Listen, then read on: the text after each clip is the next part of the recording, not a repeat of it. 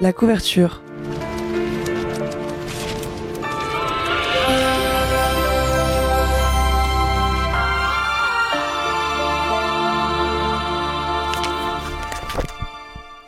Bonjour tout le monde et quel plaisir de vous retrouver à nouveau pour une nouvelle chronique littéraire, d'autant plus que l'ouvrage que j'ai décidé de vous présenter aujourd'hui, il est un petit peu différent de ceux dont je vous parle d'habitude.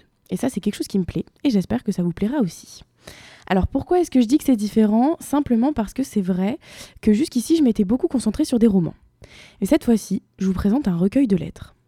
Cet ouvrage, il a été écrit par une autrice française qui habite aujourd'hui en Provence, donc dans ma région à moi, parce que c'est de là que je viens. Euh, cette autrice, elle s'appelle Marie-Philippe Joncheret. Elle est née en 1974 et après avoir étudié les lettres modernes à l'université de la Sorbonne, elle enseigne le français pendant plusieurs années avant de se pencher enfin vers l'écriture.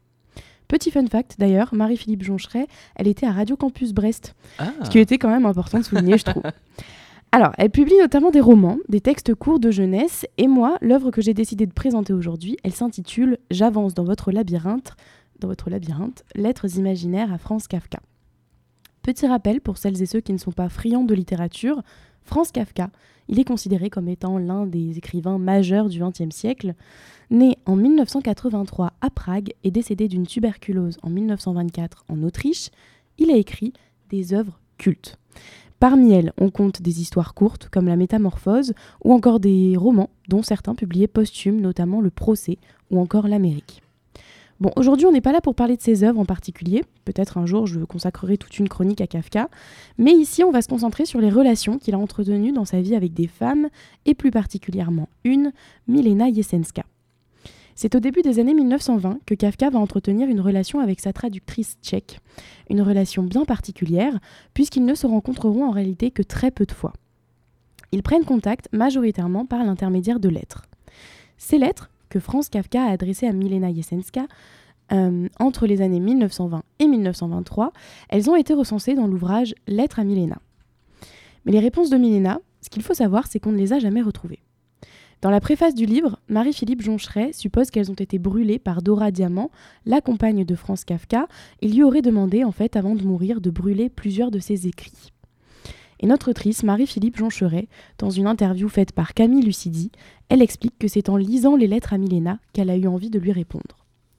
Elle a imaginé ce que Milena Jesenska lui aurait répondu.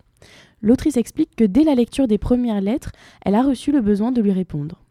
Et donc, elle a écrit à la main, au fil des lettres, des réponses, des réponses que j'ai trouvées particulièrement bien écrites, et je vais vous lire notamment un extrait qui m'a beaucoup plu. Il s'agit d'une partie de la lettre du 16 mai 1920. Hier soir, en me couchant, j'avais vos mots tourbillonnant dans ma tête. Les mots de votre lettre, les mots de la nouvelle que je traduis, et les deux langues se répondaient avec une fluidité idéale. Les mots s'avançaient deux à deux, ils n'étaient pas synonymes. La synonymie d'une langue à l'autre n'existe pas. Mais ils se mêlaient, se confondaient, se fécondaient. Je l'ai lu tant de fois cette lettre, et dès que je ne l'ai plus sous les yeux, j'essaie de rappeler les mots à moi. Je fais un effort de mémoire pour les savoir par cœur. Par cœur, ça veut dire que c'est mon cœur qui les connaît. En cherchant le sommeil, dans mon lit, je me roule en boule comme un hamster autour de vos phrases, au milieu de vos phrases qui me sont un nid. J'appelle à moi les mots qui rôdent, je veux réduire la distance, je veux qu'ils viennent me border. Je les sens gonfler mes joues. Souvent, dans un premier temps, lorsque je reçois la lettre, je la lis très vite, je la dévore, et finalement je me rends compte que je l'ai survolée, n'y trouvant que ce, que ce que j'y cherchais. Parfois même, je suis déçue, puisque vous ne dites pas ce que j'attends. Et puis, comme vous qui vous décadenassez avec moi, je lis et relis encore jusqu'à la comprendre un peu, jusqu'à ce qu'elle s'ouvre, qu'elle se décadenasse, et alors elle s'ouvre comme une fleur, elle se déploie et libère ses vertus qui m'étonnent et me caressent. Et j'avance avec délicatesse dans votre labyrinthe. Au fur et à mesure de cet ouvrage, on voit l'évolution de leur relation, l'intimité qui se crée, le passage du vouvoiement au tutoiement, puis au vouvoiement à nouveau vers la fin, alors que les lettres se font de moins en moins fréquentes. C'est une œuvre originale que nous propose Marie-Philippe Joncheret, avec un concept hors norme, hors norme, et pour autant, j'ai été agréablement surprise par la facilité avec, avec laquelle on arrivait à lire ces lettres. Tout est fluide, tout est très joliment écrit. Donc c'est un ouvrage pour ceux qui aiment les correspondances, qui aiment les lettres d'amour, que je recommande tout naturellement.